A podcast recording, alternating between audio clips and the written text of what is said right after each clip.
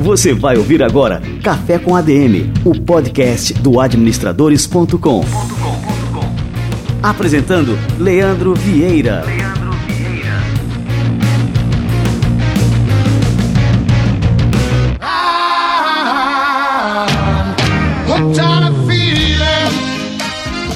E aí galera viciada em café, tá no ar mais uma edição do Café com ADM, estamos no nosso número 43 e olha só, nós batemos mais um recorde de audiência aqui no Café com ADM.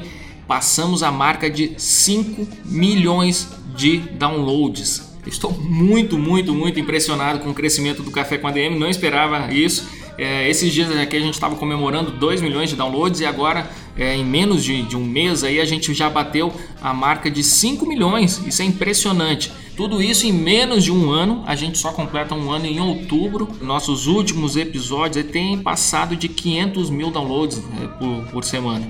Então, além de comemorar, o que eu quero fazer agora é agradecer mais uma vez, agradecer a você que escuta o nosso é, podcast, que compartilha aí com seus amigos. Aproveita e faz isso agora.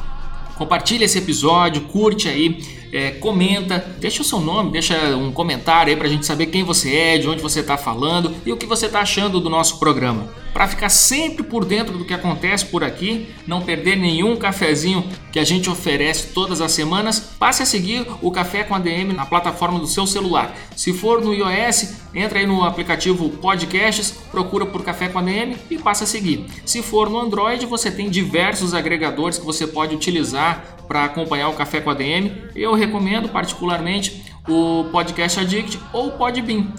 Através dessas plataformas é muito mais fácil para acompanhar o que a gente faz por aqui. Você vai receber notificação quando tiver um novo episódio, você tem acesso a todos os outros episódios anteriores. Enfim, essa é a melhor forma de acompanhar o nosso trabalho e o podcast Café com ADM, a sua dose de cafeína nos negócios.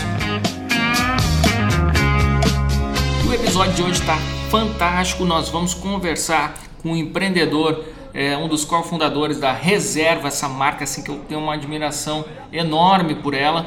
E o Rony Meissler vai contar como é que foi a história, a história. Você não imagina como é que se deu a história da criação da Reserva. Você vai ficar impressionado e vai se inspirar com a trajetória desse empreendedor fantástico, realmente fora da caixa, um rebelde com causa e você vai ficar realmente é, impressionado e impactado com o que ele tem para passar aqui para você.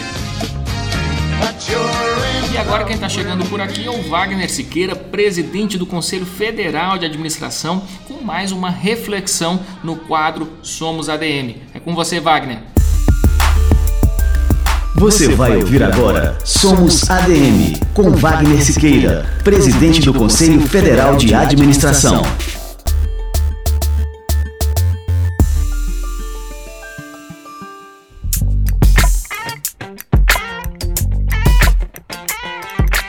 Não há organização sem pessoas. Se tirarmos todas as pessoas da organização, não teremos uma organização, podemos ter uma máquina. E a arte imita a vida. Se não há organização sem pessoas, o profissional de administração precisa conhecer muito bem as pessoas. Quem melhor conhece as pessoas do que as grandes obras imortais da literatura mundial? Fim de semana tive relendo o texto de Shakespeare, O Rei Lear, e ali mostra muito bem como se dá a sucessão daquele império e da destruição que ele gera. O cotidiano das organizações, das grandes corporações corporativas, são exatamente assim exatamente como isso. A gente vai desde o Barão do Mauá ao Império do Chateaubriand, a própria Rede Globo, né? a situação da Norberto Odebrecht, todas as empresas, o, o, o, grupo Porcão Veloso, a crise de sucessão. O Rei Lia e a crise de sucessão acontece com as organizações também. Qual o destino dos grandes e pequenos empresários que fundaram organizações bem-sucedidas? Alguns poucos morrem ricos, muitos são afastados por fusões, por incorporações ou por falências. Outros amargam o final de suas vidas a desavença entre os seus filhos sobre a herança, sobre a sucessão. É imensa a taxa de mortalidade em organizações familiares que não conseguem superar a crise de sucessão do fundador para os herdeiros.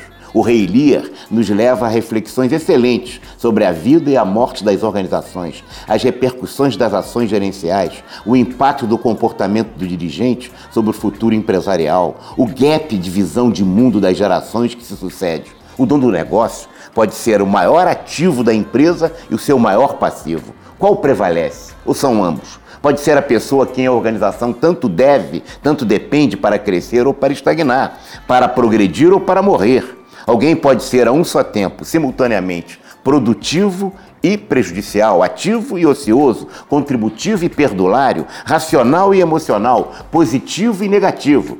Temos a tendência a perceber no empreendedor apenas o grande ativo, esquecemos o seu passivo. Aquele que cria a empresa pode ser também aquele que a destrói, pois a impede de profissionalizar-se de sobreviver após a ele. Isso vem, muitos desejam que suas organizações não saiam das sombras, de suas próprias sombras, da sombra do Pai. Como Luís XIV, après moi le déluge, quer dizer, depois de mim o dilúvio. Você ouviu Somos ADM, com Wagner Siqueira, presidente do Conselho Federal de Administração.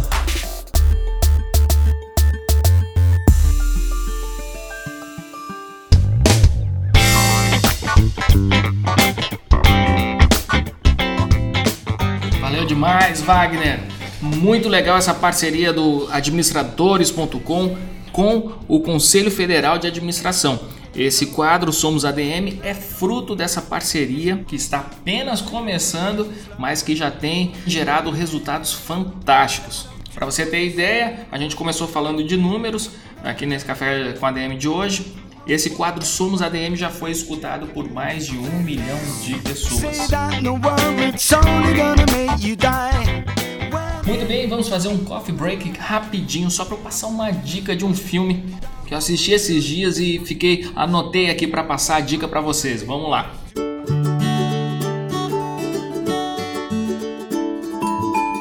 Coffee Break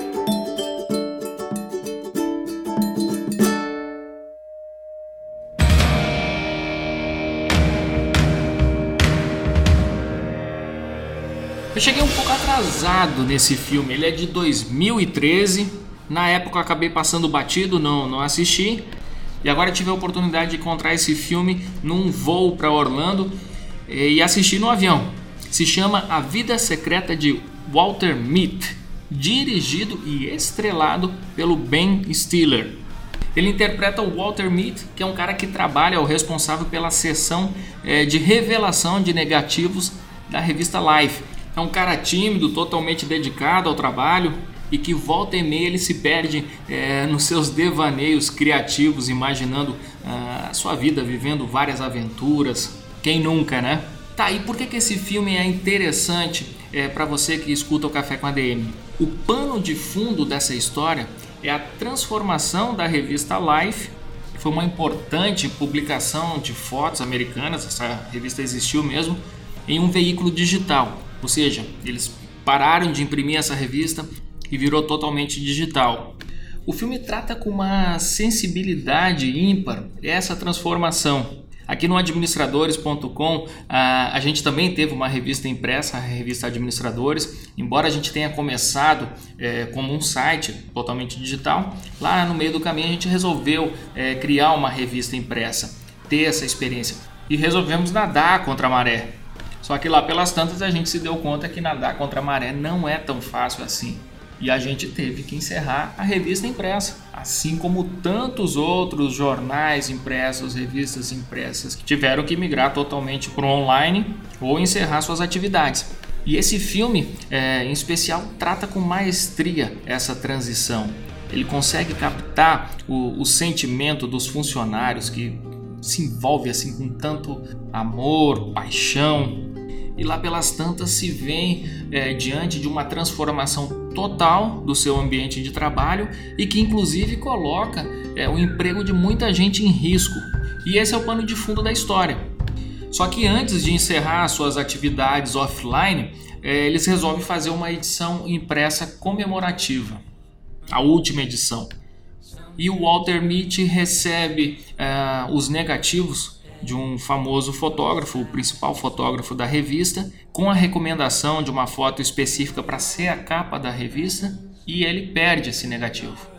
E aí vem toda uma jornada, uma odisseia que ele tem que é, fazer, que ele tem que percorrer para encontrar esse negativo. Essa é a história. Vocês vão acompanhar a história de transformação da revista Life em um veículo digital e vão acompanhar a transformação do Walter Mead no herói que ele sempre se imaginou ser em seus devaneios. Recomendo demais. Procurem aí A Vida Secreta de Walter Mead.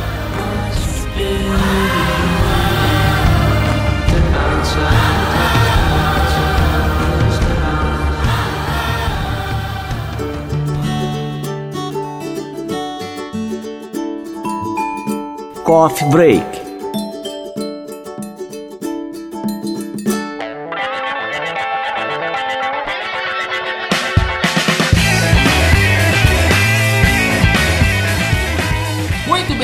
receber agora esse cara fantástico que é o Rony Meisler. Vamos ver como é que foi a história de uma das marcas mais rebeldes, mais admiradas do Brasil, a Reserva. Vamos lá.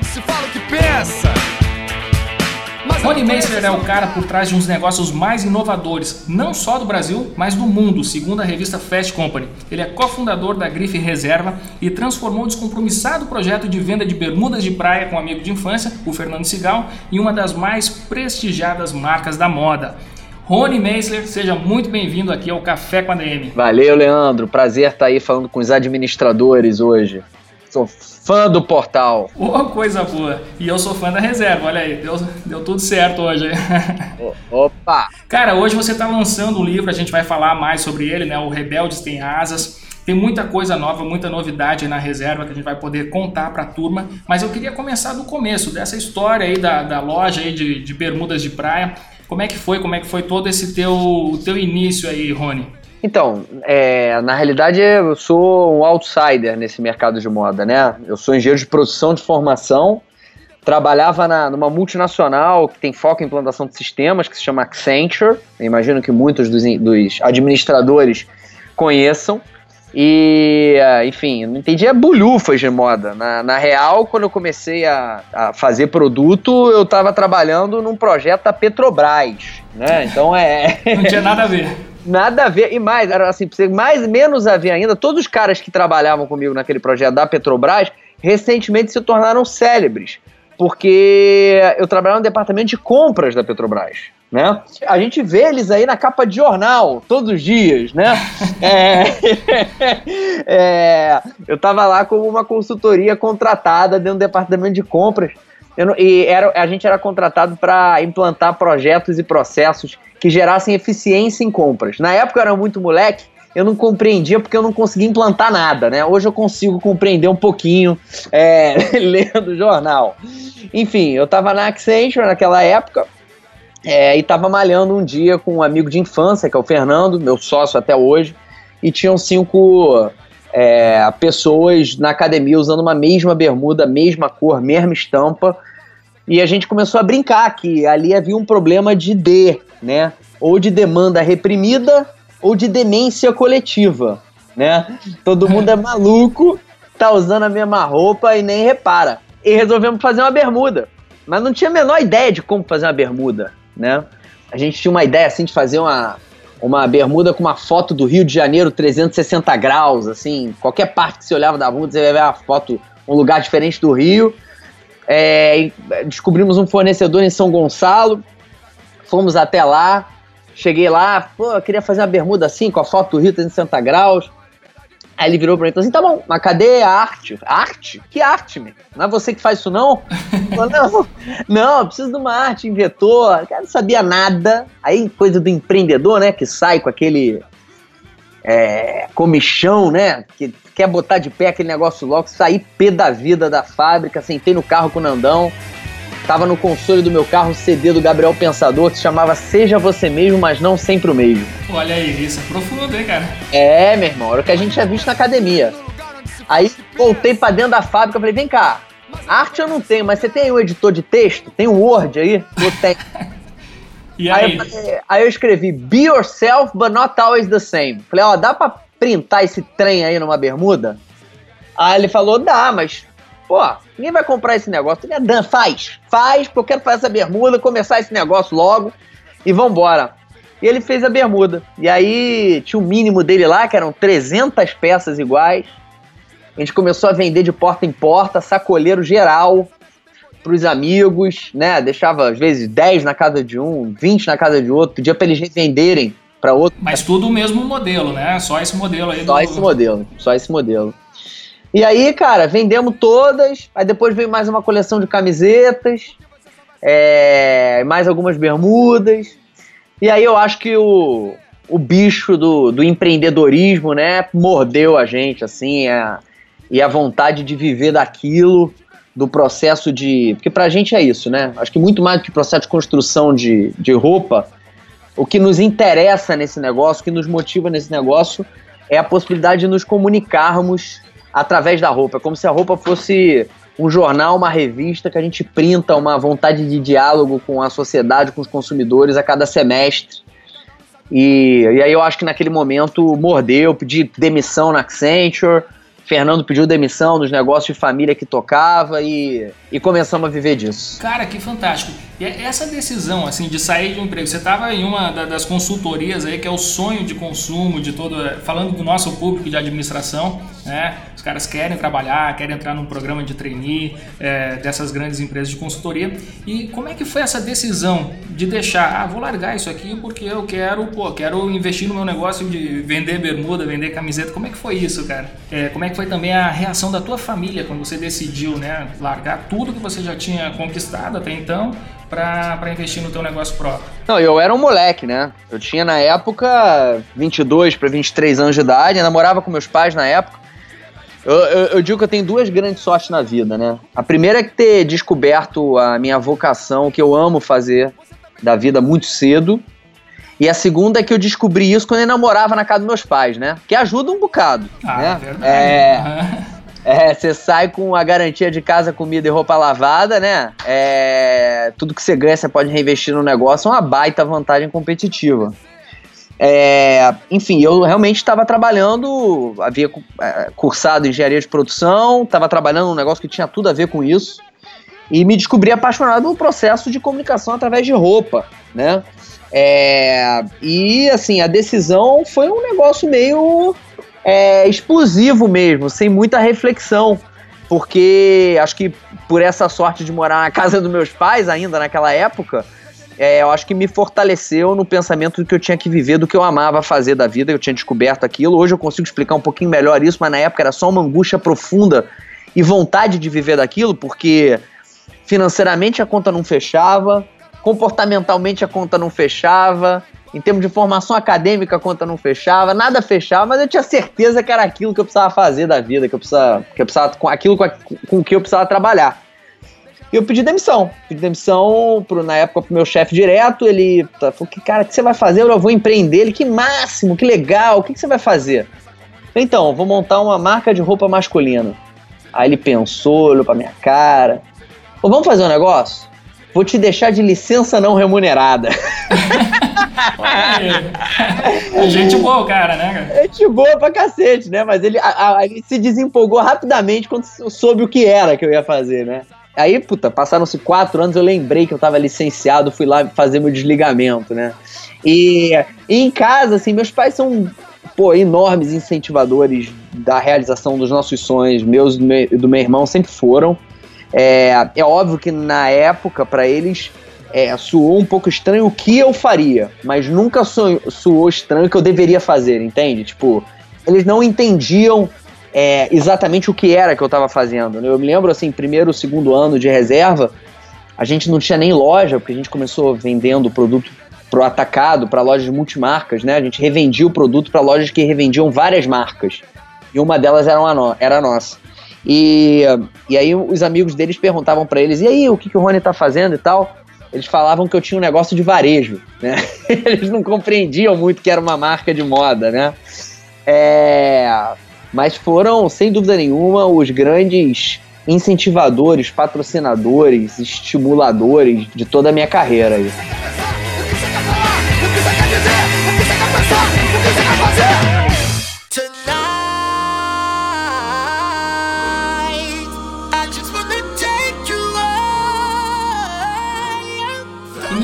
só pra gente pontuar historicamente, assim, qual foi o ano que a reserva começou? É, a gente conta o início da reserva da abertura da primeira loja, que aconteceu em setembro de 2006. 2006. Então, quer dizer, a gente já tinha aí, por exemplo, é, a internet já estava bastante forte no Brasil.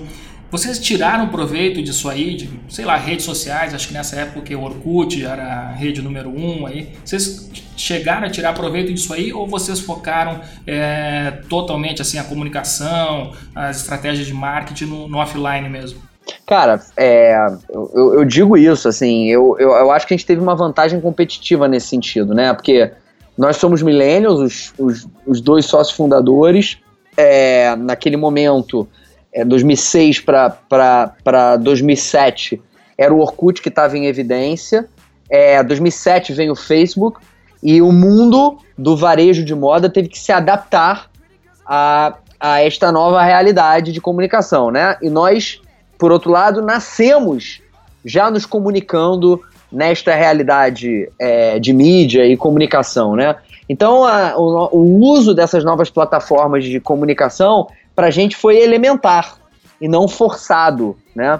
Então, e rapidamente, por entender melhor aquele universo, gente, as coisas que a gente fazia e a maneira como a gente se comunicava é, começou a funcionar. Né? Nós fomos, por exemplo, a, a, a, marca que primeiro chegou a um milhão de, de, de fãs no Facebook é, na América Latina. Né? A, gente, a gente chegou a um milhão de fãs é, no Facebook antes da Nike na América Latina, pra você ter noção. É mesmo, cara. É, porque pra gente aquela era, até hoje, é, as mídias sociais são é, a nossa ferramenta, o nosso canal de, de contato e comunicação com os nossos consumidores, né? É, enfim, é, pra gente foi elementar a migração. E, por outro lado, né, a gente nunca compreendeu o uso massivo da mídia tradicional é, pelo varejo de moda. Principalmente varejo de moda masculino, né? Assim, eu são raros os meus amigos que passam por um anúncio de moda masculina e fica lá olhando a camisa, a, a peça de roupa que o modelo tá usando naquela foto, né? É, eu sempre tive a sensação de que aquilo era dinheiro jogado no lixo, né? É, precisava, precisa no caso do, do homem haver um diálogo e não um monólogo para que o homem pare é, para olhar aquela, aquela peça de comunicação, né? E, e além disso, assim, eu tenho a sensação que nesse mundo louco que a gente vive, né? É, as pessoas elas não querem mais, elas não têm mais tempo, haja visto o tamanho de informação pela, que, e, e, e comerciais que cruzam com ela todos os dias, elas não têm mais tempo para gastar com isso. O que elas querem sim é, entender é, até que ponto aquele negócio ou aquela companhia está melhorando a vida delas, né? É, e aí eu acho também que todos os nossos programas é, socioambientais e projetos socioambientais, nesse sentido, contribuíram muito é, para a divulgação da marca. Acabou sendo um baita ganha-ganha, né? Porque como esse é um negócio que a gente está nele não motivados fundamentalmente pelo dinheiro e sim pelo propósito, a gente foi fazendo coisas dentro da área socioambiental é, desde o início e o nosso caminho de comunicação principal eram as mídias sociais, aquilo era um estopim é, para uma viralização de conteúdo recorrente o tempo todo através das mídias, né? Então acho que o conjunto dessa obra acabou nos ajudando muito do ponto de vista de divulgação. Você falou agora é, que a reserva sempre teve assim um compromisso socioambiental e eu, lógico, acompanho o trabalho, observo isso. É, tem a questão do, dos pratos de comida. Como é que é isso aí, Rony? Conta aí para a turma que, que, isso é interessante. Eu acho é, impressionante. É, aqui na a gente que é da área da administração é, nós temos que bater muito nessa tecla. O Peter Drucker, aí, que é considerado o pai da administração moderna, já falava que todo negócio tem que ter uma, uma função social, ele cumpre uma função social. Né? E você teve isso, você acabou de falar aqui, e a reserva sempre teve essa, essa marca né, associada, essa, essa responsabilidade socioambiental associada à marca. É, como é que é isso aí? Você nunca teve, assim, por exemplo, um certo receio é, que essas ações acabassem, por exemplo, provocando uma interpretação errada daquilo que a marca queria comunicar. Porque assim, a reserva como marca diz uma coisa, tem uma personalidade, tem uma, uma rebeldia, muito disso, né, da, da tua própria, teu próprio espírito, né? E na hora que a gente tem essas ações sócios é, de responsabilidades sociais, é, muitas vezes o consumidor encara aquilo ali como simplesmente um marketing, né? uma ação de marketing, assim, querer é, conquistar a simpatia do consumidor, é, dando uma de bonzinho, né? vamos dizer assim. Como é que foi essa decisão aí para vocês, né? E, e mesmo assim você diz, não, eu quero fazer isso porque eu quero fazer a diferença nessas áreas. Hein? Na verdade a gente foi treinado para esse pensamento, né? É, nós somos um país de base populista, é, e que, por consequência, é, entende o Estado como uma grande vaca leiteira da sociedade, né? É, o responsável pelo bem-estar social é único exclusivamente o Estado, é, e dessa forma a gente acaba no, se isentando enquanto é, cidadãos, enquanto empresários da nossa responsabilidade social, né? É, uma sociedade ela é composta por três entidades, basicamente. O Estado, a sociedade civil, que somos nós, os cidadãos, né? a iniciativa privada, que são os empresários. É óbvio que o Estado tem uma maior responsabilidade de bem-estar social, porque ele arrecada e vive para isso. Mas isso não tira a nossa responsabilidade social, né? É, e nesse sentido, eu acho que a nossa rebeldia, ela se inclui, ela se insere, ela, ela, e não ao contrário. O fato da gente é, se preocupar com a sociedade é também, neste contexto que eu acabei de explicar, uma forma de se rebelar contra o sistema, né? E nesse sentido, a gente sempre pensou. A gente sempre pensou que, cara, a gente sim, enquanto empresa, quer representar mais do que uma empresa é, representa normalmente, né? A gente sim, como empresa, quer tratar muito bem as pessoas que trabalham conosco, sejam eles fornecedores é, funciona ou funcionários, né?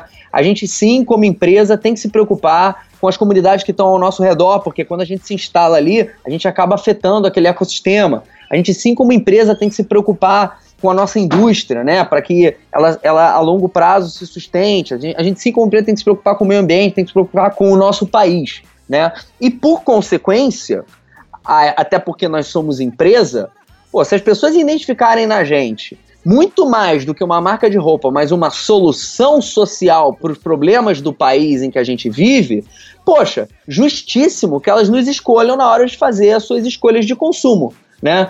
É, é ganha, ganha, ganha, ganha todo mundo, né? Ganha a sociedade, ganha a empresa e ganha o consumidor. É, eu sou presidente no Brasil de um movimento é, global que se chama Capitalismo Consciente, que prega justamente essa teoria é, que eu falei aqui, esse movimento foi criado é, nos Estados Unidos por um cara que chama John McKee, que é o cara que fundou a Whole Foods, que é uma, é uma cadeia é, bem grande de, de supermercados, hortifruti, acabou de ser vendida, inclusive, é, para a Amazon. É, e, e o que o movimento é, pretende no Brasil é justamente promover isso que eu estou falando aqui. Cara, não se preocupe com o que os outros vão achar, se é marketing, não é marketing. Se preocupe em fazer o seu. E a minha experiência, assim como a experiência do John McKee na Whole Foods, é que quanto mais você faz a sua parte para a sociedade, mais volta. Sempre vai ter aquele que vai falar que isso é marketing, que isso ah, não deveria ser. Quem faz o bem não deve falar que faz o bem. Na minha opinião, é bullshit. Eu acho que quem faz o bem tem que falar que faz o bem, porque é, dentro de um ambiente de negócios, a enorme maioria dos empresários eles copiam boas práticas. Então, se você estiver fazendo bem e isso estiver te destacando dentro do, ambiente de negócios e trazendo mais negócios para você, vão ter mais empresários que vão querer fazer o bem também. E se venderem mais fazendo bem, legal. Isso é oportunismo do bem. É muito melhor do que o oportunismo é, do mal que a gente lê no jornal todos os dias, né? As negociatas, as negociações escusas, né? Se a gente estiver sendo oportunista marqueteiramente para fazer o bem, pô, que, que mal há. Legal pra caramba é, ser oportunista dessa forma. E um P5P é, que você citou na tua pergunta, é o nosso maior projeto social. Né? É, a cada peça de roupa que nós vendemos na reserva, nós viabilizamos a entrega de cinco pratos de comida para quem tem fome no país. É, hoje no Brasil, 52 milhões de brasileiros não sabem se vão comer hoje, dos quais 7 milhões não vão comer hoje. Então a situação da fome é muito grave no país. Isso acontece porque tem muito desperdício, tem desperdício da gente. Você tem noção? 35% de tudo que a gente consome de alimento a gente joga no lixo, tá? Por desperdício. Além disso, existem leis federais que impedem que estabelecimentos comerciais doam diretamente ou indiretamente os seus excessos de estoque, enfim. Há um conjunto de problemas que geram esse problema grande da fome no país, e através desse projeto a gente acaba é, viabilizando aproximadamente 10 milhões de refeições por ano o que é o suficiente para alimentar 9.500 pessoas com três refeições todos os dias. Esse é o Fome Zero que, que dá certo, né, cara? Vai ter gente que vai virar para a gente e falar assim: ah, vocês estão sendo oportunistas fazendo isso? Vai, mas aí a nossa resposta vai ser: cara, a gente está doando 10 milhões de refeições por, por ano. Cara, beleza, você quer me chamar de oportunista, bacana, mas quantas refeições você já doou? Né? Então, é. E aí essa pergunta não tem resposta, né? Assim, tipo, vamos lá fazer todo mundo e vamos ser todo mundo oportunista, então.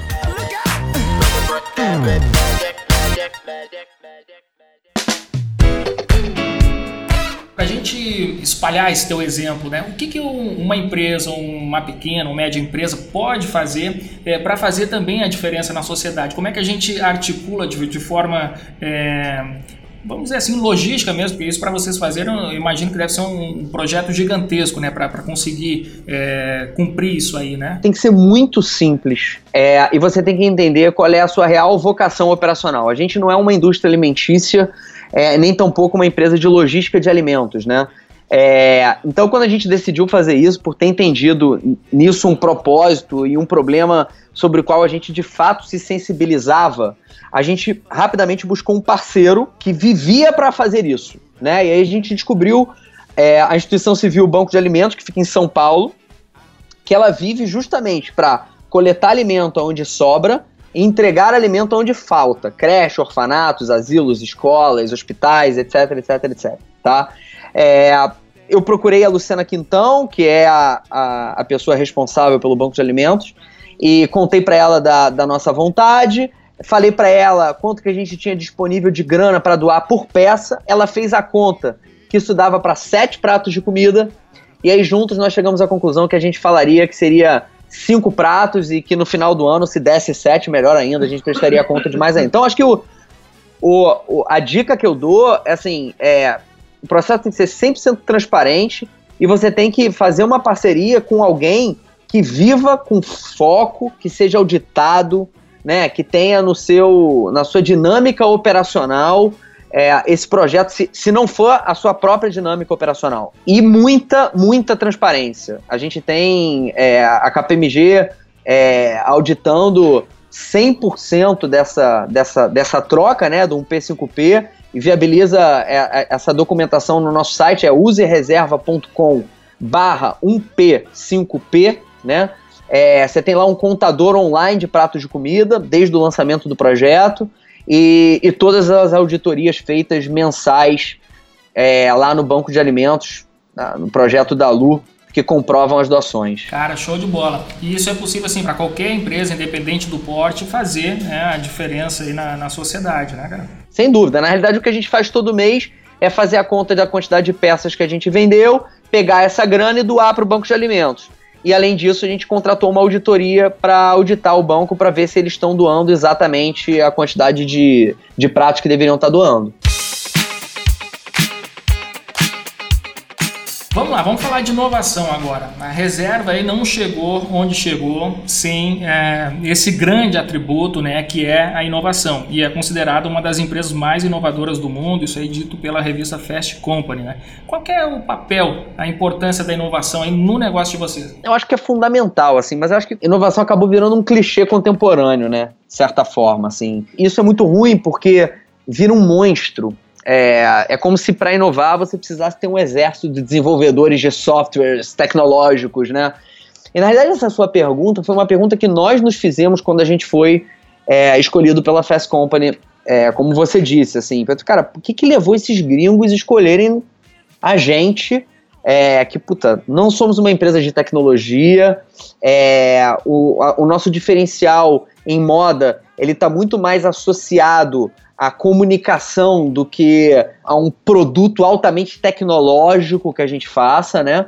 É, e aí, assim, é, batendo papo com eles, a gente descobriu que, assim, na realidade, a gente foi considerado uma das empresas mais inovadoras do mundo pelo que a gente faz como obrigação, né? Que é justamente todo esse legado socioambiental de marca, né? Então, sei lá, é, dentre muitas coisas que nós fazemos, tá? É, nós, nós trabalhamos prioritariamente com a indústria nacional é, no fornecimento de, da, da, da, nossa produção. Todo o mercado de moda ele, ele migrou para a Ásia já há 5, 6 anos, porque lá se tem um negócio economicamente muito melhor. É, você comprar e, e, desenvolver um produto na Ásia e pro, é, produzir na Ásia e trazer para o Brasil para revender, você tem um produto muito mais barato. A gente, por uma questão idealística, a gente optou por produzir no Brasil.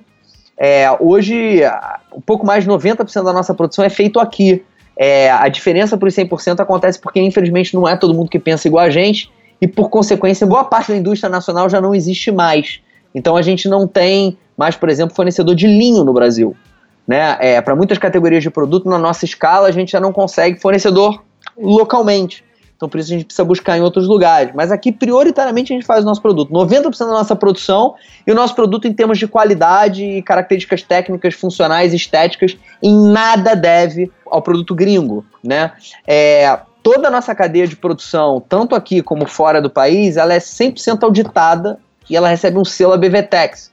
Ou seja, a gente garante todas as questões socioambientais de cada uma das fábricas que fornecem para gente. Né?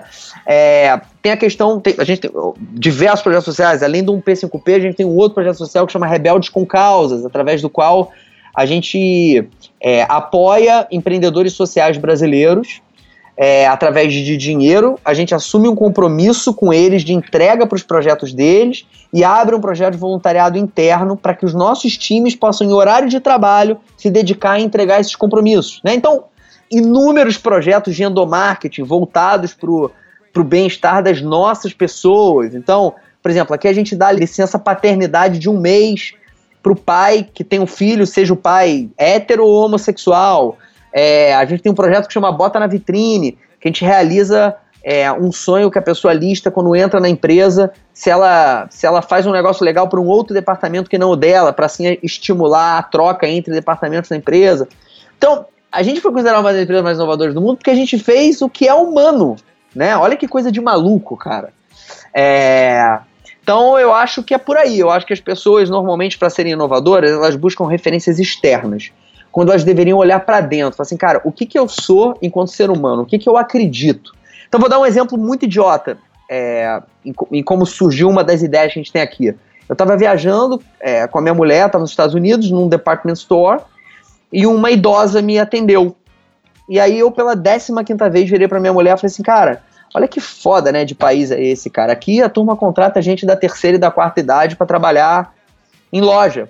Aí minha mulher falou assim, puta, puta pé no saco, cara, não aguento mais falar isso, porque você não, você não contrata então, para de falar. aí, aí, eu falei, aí eu falei, pode crer. Aí a gente lançou um, um projeto que chama Caro Coroa, Hoje, 30% da base de lojas tem pelo menos um funcionário acima dos 60 anos de idade vendendo na loja. Né? Cara, olha que coisa linda, cara. Então, assim, um negócio super simples, é, quase óbvio, é, que acaba sendo uma inovação, porque as pessoas acabam sempre procurando fazer coisas enormes, monstruosas, né, como, como inovação, sendo que a inovação mora no detalhe, mora no que te sensibiliza, né, muito mais do que no que vai mudar o mundo ou ser disruptivo, entendeu? Acho que é por aí. Muito bom. Cara, e pegando gancho aí nessa tua última fala, né? Que pro cara inovar não precisa ser. A gente pensa muito em tecnologia, pensa aí no próximo Facebook, no próximo Uber. E é isso aí que você falou, né? De repente a inovação é uma coisa simples, né? Pode vir do coração, alguma coisa que sensibiliza a pessoa. Qual é a dica que você dá aí para os nossos empreendedores, administradores que estão escutando o programa aí, para é, também serem inovadores aí nas suas empresas? Ó, eu dou duas dicas na realidade. Primeira dica é a curiosidade. Eu sou um leitor patológico. Eu, as pessoas acham que para você ter boas ideias você tem que nascer predestinado. Isso é mentira. É óbvio que existem gênios que, que nascem predestinados com uma capacidade intelectual muito maior do que a média. Mas esses são fatos raríssimos, né? exceções. É, no meu caso, eu sou um leitor patológico, eu sou um devorador de livros é, e de revistas e de, e de sites, e como administradores, é, por exemplo, é, eu leio em média 3 a 4 livros por mês e acompanho pelo menos 50 editoriais, que vão de moda a fofoca, tá? Eu leio de tudo. Moda, economia, fofoca, porra toda, né? é, e eu tenho certeza absoluta que 99,9% das minhas ideias vêm de um mix and match de um remix de todas essas ideias que da leitura e da busca por conhecimento a gente acaba acumulando né, é, no nível consciente e no nível inconsciente. Então, primeira dica, seja muito curioso, leia muito, busque muita informação. E a segunda dica é o seguinte: não adianta nada, do ponto de vista empreendedor e de negócios, você ser curioso se você não tem coragem de colocar em prática as suas ideias, né? Então, é a coragem a segunda dica, né? Assim, quando vier a ideia, às vezes, assim, é, para eu que sou empreendedor, que sou, que sou dono do, do meu próprio negócio, é mais fácil colocar em prática as minhas ideias, é evidente isso, né? Mas quando você trabalha para uma empresa, quando você é um intraempreendedor, é mais difícil. É, e aí eu gosto de dar o exemplo da vitrine rosa, né? Imagina que eu tivesse é, uma pessoa que trabalhasse na reserva, chegasse para mim um dia e falasse assim, olha Rony, eu tenho certeza que se a gente pintar todas as vitrines de rosa choque, a gente vai vender muito mais. Posso pintar a vitrine de rosa choque? A probabilidade de eu falar para ela que ela pode pintar 70 vitrines de rosa choque no dia seguinte é, é quase impossível, né? Agora, essa mesma pessoa pode virar para mim e falar assim: olha, Rony, eu descobri que aquela loja daquela cidade é a pior loja que a gente tem na rede, não vende nada. Já conseguiu uma lata de tinta na faixa de rosa choque. Você deixa eu pintar aquela loja de rosa choque, não vai custar nada. Nada. Deixa eu pintar. Eu garanto que a venda daquela loja vai subir 20%. A probabilidade de eu não deixar ela fazer isso é zero. Zero. Eu vou deixar, né? Agora, imagina se a loja fatura os 20% a mais. Essa pessoa vai voar, né? Então, mas tem que ter coragem e criatividade para vender isso para os seus chefes. Então, curiosidade e coragem e criatividade para colocar de pé as ideias que vão vir desse remix de coisas que vai vir na sua cabeça. O livro trata disso. Vou falar do livro agora, cara. Gente, acalma aí, que esse livro vai ser destaque aqui no programa.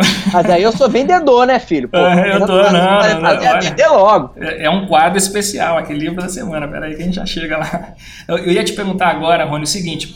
É, você como um cara inovador, cheio de ideias, cheio de referências, isso deve ter um turbilhão de ideias na tua cabeça. Né? Como é que você lida? Porque assim, a gente fala muito, ah, lidar com excesso de informações. Eu quero saber como é que você lida com excesso de ideias. Porque nem todas as ideias a gente coloca em prática. Existe um, um cemitério de ideias aí que a gente.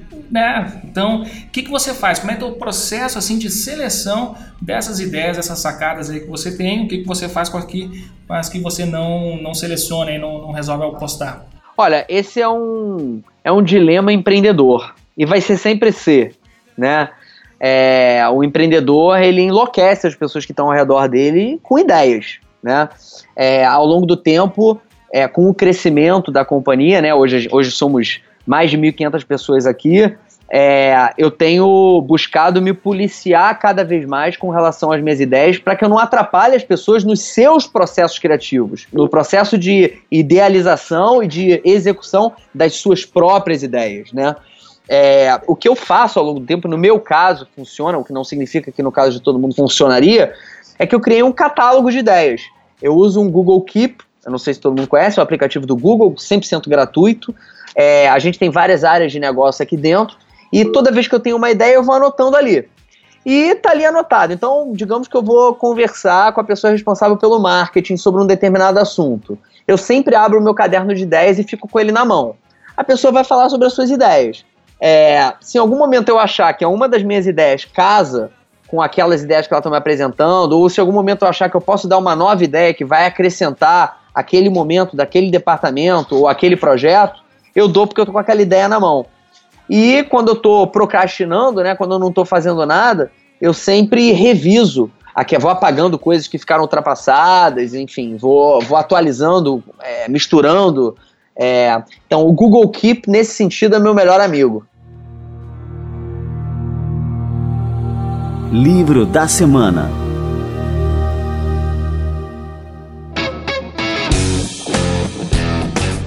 E agora, cara, vamos falar do teu livro aí. Vamos lá. Rebeldes Têm Asas, como é que foi a elaboração desse livro, o lançamento, e eu quero que você fale é, dessa estratégia que eu nunca vi no mundo, uma estratégia é, de lançamento de livro, como é que vocês é, aplicaram aí com o livro Rebeldes Têm Asas. Conta aí pra turma aí e fala um pouquinho do teu livro, Rony. Então, na real, assim, eu comecei a escrever o livro sem pretensão de editar ele. É, o meu avô, ele é, foi comerciante a vida toda, ele morava em Israel e ele faleceu é, em 2014. e eu voltando do velório dele, eu voltei num voo diurno por Londres, e eram 10 horas de voo, 12 horas de voo. E, cara, eu falei, cara, a, pensando que a vida toda, quando eu falava com ele, eu sentia que de alguma forma ele se realizava através da nossa realização aqui na reserva, né? Por ser comerciante. E aí, pensando nisso, eu resolvi começar a escrever a nossa história. E comecei a escrever no avião. E foram dois anos escrevendo, até que eu terminei sem nenhuma pretensão, assim. Tinha dia que eu escrevia meia hora, tinha dia que eu não escrevia, tinha semanas que eu não escrevia, voltava a escrever, escrevia uma hora, escrevia duas horas. Eu terminei, era um manuscrito, na realidade, não era um livro de muitas páginas, 600, 700 páginas. E, e aí, uma vez terminado, eu, eu, a, a gente trocando ideia aqui entre sócios, a gente é, decidiu que seria um negócio muito legal é, que a gente editasse esse livro e distribuísse ele. Porque eu acho que num país é, onde faltam bons exemplos de que você pode sim realizar os seus sonhos, de que é possível sim você montar uma empresa que tenha preocupação social além da financeira. Né? A financeira é muito importante, não sejamos hipócritas. Agora, a social, quando ela vem junto com a financeira, é muito mais engrandecedor, te motiva muito mais sair de casa de manhã para transformar um pouquinho o nosso país, né, para além de vender roupa ou de abrir loja. E a gente concluiu que a gente deveria editar esse livro porque a gente acha que o país carece de bons exemplos como esse, assim, né? Se o conselho é bom, o exemplo arrasta. É, e aí eu procurei um, um grande amigo, jornalista, chama Sérgio Pugliese, foi editor do Globo muitos anos. Dei o meu calhamaço de papel para ele, fiz um trabalho brilhante é, de organização desse texto, né? Tornou mais enxuto, limpou, tirou, tirou repetição e sem jamais é, permitir que o texto perdesse a minha voz, né? Foi o que escrevi. Para quem escreve, acho que você é um desses casos, assim, é, é, sabe o quão difícil é isso. E ele conseguiu fazer brilhantemente, assim. E aí o livro ficou pronto, é, as coisas foram acontecendo, pintou a Sextante, que é uma, uma das maiores editoras do país, se não a maior, interessada em editar o livro. É, fizemos um projeto gráfico incrível, com uma agência criativa que chama Bloco, São Paulo. Falou, bom, agora a gente precisa lançar bem esse livro, né? Aí a gente começou a listar para quem que é esse livro. Acho que esse livro é, ele atinge bem cinco perfis é, de pessoas, né? Primeiro, acho que ele é um bom exemplo de como transformar crises e problemas em oportunidades. A gente cita, eu cito no livro vários momentos em que qualquer um poderia pensar, caraca, agora que a reserva vai para o ralo, ferrou. E são justamente nesses momentos em que as empresas têm a maior oportunidade de se reinventar, né? Porque é que nem boxe, o cara toma um soco na cara, cai no ringue, pô, um, dois, três, quando o cara levanta no sétimo segundo, a torcida vira, grita a favor dele, né? E assim é com o negócio, o cara toma uma paulada, as pessoas a princípio, né, todo mundo gosta de um sangue, né? É, pô, agora que eles vão morrer, é, e quando a gente levanta, vem junto, ah, né? Então a gente transformou assalto em campanha, de publici campanha publicitária, é, com a câmera de, de segurança da loja, a gente um traficante se entregou na ocasião da invasão do complexo alemão usando uma polo da marca. É, ele, anos depois, é, saiu do crime é, e a gente criou um projeto social junto com a AfroReg, usando ele como um modelo numa campanha publicitária. É, enfim, foram várias ocasiões que a gente transformou uma crise numa oportunidade e deu muito certo. Esse livro, eu acho que também é um bom exemplo para quem quer começar um negócio com pouco dinheiro. A reserva começou com uns, é, 10 mil reais, 5 mil reais meu, 5 mil reais do Fernando. É, e esse foi o dinheiro que a gente colocou no negócio até hoje, né? E acabou virando um negócio que vai faturar 300 milhões de reais é, esse ano, 10 anos depois da sua fundação, né? É, é, um excelente exemplo de que uma empresa consciente socioambientalmente, movida por um propósito maior que o financeiro, é um negócio ganha, ganha, ganha. Né? Todo mundo ganha com essa história é um grande exemplo de quando você não entende nada de um, de um determinado mercado, isso, isso é uma desvantagem, mas também pode ser uma grande vantagem, porque nós não entendíamos nada de moda. E por isso a gente não tinha também nenhum preconceito com relação a nenhum tipo de novo processo, nova forma de fazer as coisas, e a gente foi fazendo coisas de formas diferentes por ignorância. Né? Vale lembrar que a primeira peça você fez no, no Word, né? O desenho da, da Exatamente, exatamente, né? E, e eu acho que o, o último é, grande motivo e, e, valor do livro é que a reserva, apesar de ser uma empresa de moda, de varejo de vestuário, ela sempre se comportou e se comportará como uma empresa, como uma startup. Né? A startup é o seguinte: startup não tem medo de errar, startup tenta as suas coisas, é, erra pequeno para acertar grande. Né? É, a gente tem uma ideia que a gente decide botar em prática, a gente não, não, ela não fica em gestação três anos. A gente pensa um projeto menor testa. Funcionou, ele vai aumentando, testa. Ele vai aumentando, testa. Ele vai aumentando, testa. Né? Aqui é prototipação contínua. O produto nunca está pronto. E, e, o livro fala, através de exemplos, sobre como a gente foi fazendo isso é, no decorrer da nossa história. E aí, terminado esse discurso aqui, pô, legal. É, não podia ser Casa de Ferreiros Petipau, né? Pô, vai fazer tá contando essa historinha toda aí, distribui normalmente como todo mundo distribui livro, lança normalmente como todo mundo lança livro, pô. A gente tem que ser o exemplo que a gente prega, né? Então vamos lançar de uma maneira é, que a gente possa mostrar que quem quiser mesmo faz um best-seller nesse país, né? E, e aí a gente, eu conhecia uns meninos da Melius. A Melius, para quem não conhece, é um serviço de, de, de cashback, né? Um programa de fidelidade que em vez de pontos, ele te devolve dinheiro. Então, por exemplo, você compra num, num supermercado, é, em vez do supermercado te dar pontos por você ter escolhido ele, ele te devolve 5%, 10% da sua compra em dinheiro na sua conta bancária, usando a tecnologia da Melius, né? É, e eu fiz uma, uma proposta para ele descobrir qual era o, o custo é, do user acquisition dele lá, né? É, quanto que ele custava para ganhar um novo consumidor. Eu falei assim: ó, vem cá, se eu te trouxer esse novo consumidor você me paga o preço do livro? Já que o preço do meu livro é mais barato do que o do teu user acquisition?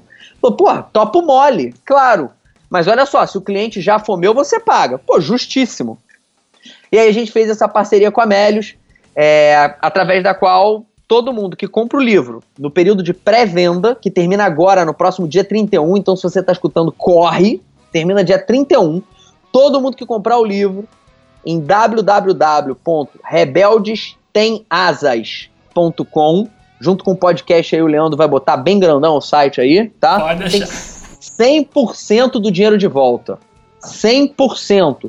Você comprar até o dia 31, a gente vai começar a entregar no dia 7 de agosto, para todo mundo que comprar até o dia 31. É uma pré-venda, como eu já disse, mas vai ter 100% do dinheiro de volta. Ou seja, o livro é de grátis. E mais, assim como tudo que a gente vende, além do 100% de dinheiro de volta, você vai, através da compra do livro, viabilizar a entrega de cinco pratos de comida para quem tem fome no país. E isso gerou uma explosão de vendas. Né? A gente lançou, tem duas para três semanas, até aqui já são 5 mil livros vendidos. O livro já é um best-seller, é, na sua categoria de negócio no Brasil. Quer dizer, e... não chegou nas lojas ainda e já é um best-seller. Já é um best-seller, antes de chegar nas lojas, né? Lancei um desafio no LinkedIn que se a gente chegar a 10 mil livros até o dia 31, eu caso do meu bolso mais 10 mil para doar para as escolas, faculdades, instituições de ensino. 10 mil livros. Se chegar a 10 mil, eu caso mais 10 mil do bolso. Então, Galera, vamos comprar aí enlouquecidamente, por favor. Olha, e eu já vou encomendar o meu aqui antes que acabe essa promoção aí no dia 31 de julho. Rebeldes têm asas. Livro da semana.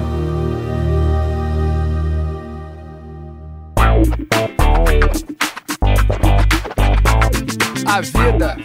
Rony, eu queria te agradecer demais aqui a presença aqui no nosso Café com a DM. Show de bola, te dar os parabéns. Eu estou inspirado aqui com essa nossa conversa e agradecer pelo teu exemplo, cara. Não só por todas as tuas ações, tudo, mas pelo exemplo. É um exemplo que com certeza assim, a gente tem que espalhar pelo Brasil, né, para que mais e mais pessoas sejam assim como você. É um cara que tem coragem de colocar suas ideias em prática, que segue seus sonhos, que não se agarra nas coisas que, que já conquistou ali, né? Como você é, já tinha conquistado uma posição que todo mundo sonha na Accenture. E é isso aí. Obrigado demais pela participação. Vamos lá, galera. Todo mundo aí comprando Rebeldes Tem Asas. E vamos lá, vamos botar umas asas para a gente voar também mais rebeldia aí para os nossos empreendedores. Valeu demais, Rony. Muito obrigado, Leandro. Obrigado a você aí, ouvinte do administradores.com.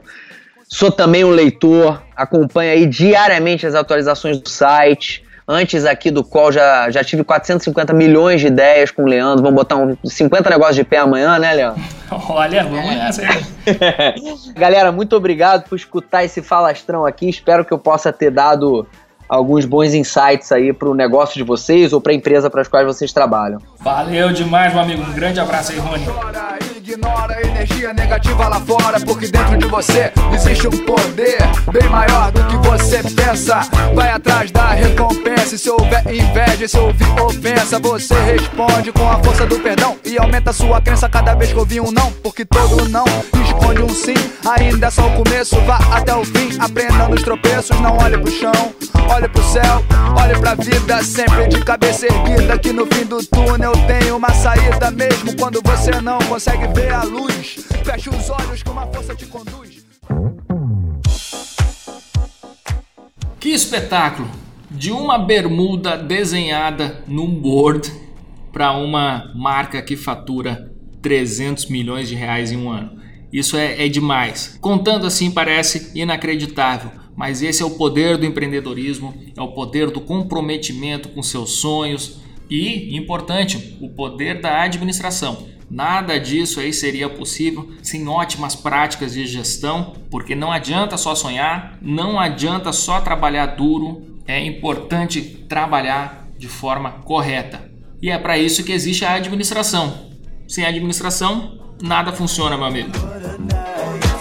E eu termino este café com a DM já abrindo aqui no meu navegador o site rebeldestenasas.com.br para comprar agora o livro do Rony Meisler com 100% de reembolso. Você acha que eu vou perder essa oportunidade? Então entra lá até o dia 31 de julho. Se você está escutando este podcast depois do dia 31 de julho, basta ir em qualquer livraria, é, seja física ou online, para adquirir o seu exemplar. Eu recomendo que você entre no nosso canal administradores.com/leitura eu vou preparar uma resenha sobre o livro do Rony. E entrando lá nesse canal, você pode ler a resenha, pode ler os meus comentários e adquirir o livro através da Amazon. A Amazon é nossa parceira aqui no administradores.com e através do nosso canal de leitura é, você pode conferir todas as nossas indicações de livros de negócios e adquiri-los através da Amazon. E o nosso café com ADM de hoje foi pura cafeína. Estou terminando este episódio muito empolgado, muito inspirado e tenho certeza que você também. Spoiler da próxima semana, você vai ouvir aqui um bate-papo com o um empreendedor, um dos maiores empreendedores do Brasil, o Carlos Wizard Martins. Gostou? Você vai gostar ainda mais quando você escutar esse nosso bate-papo na próxima semana, no próximo episódio do Café com ADM. Valeu demais e até lá!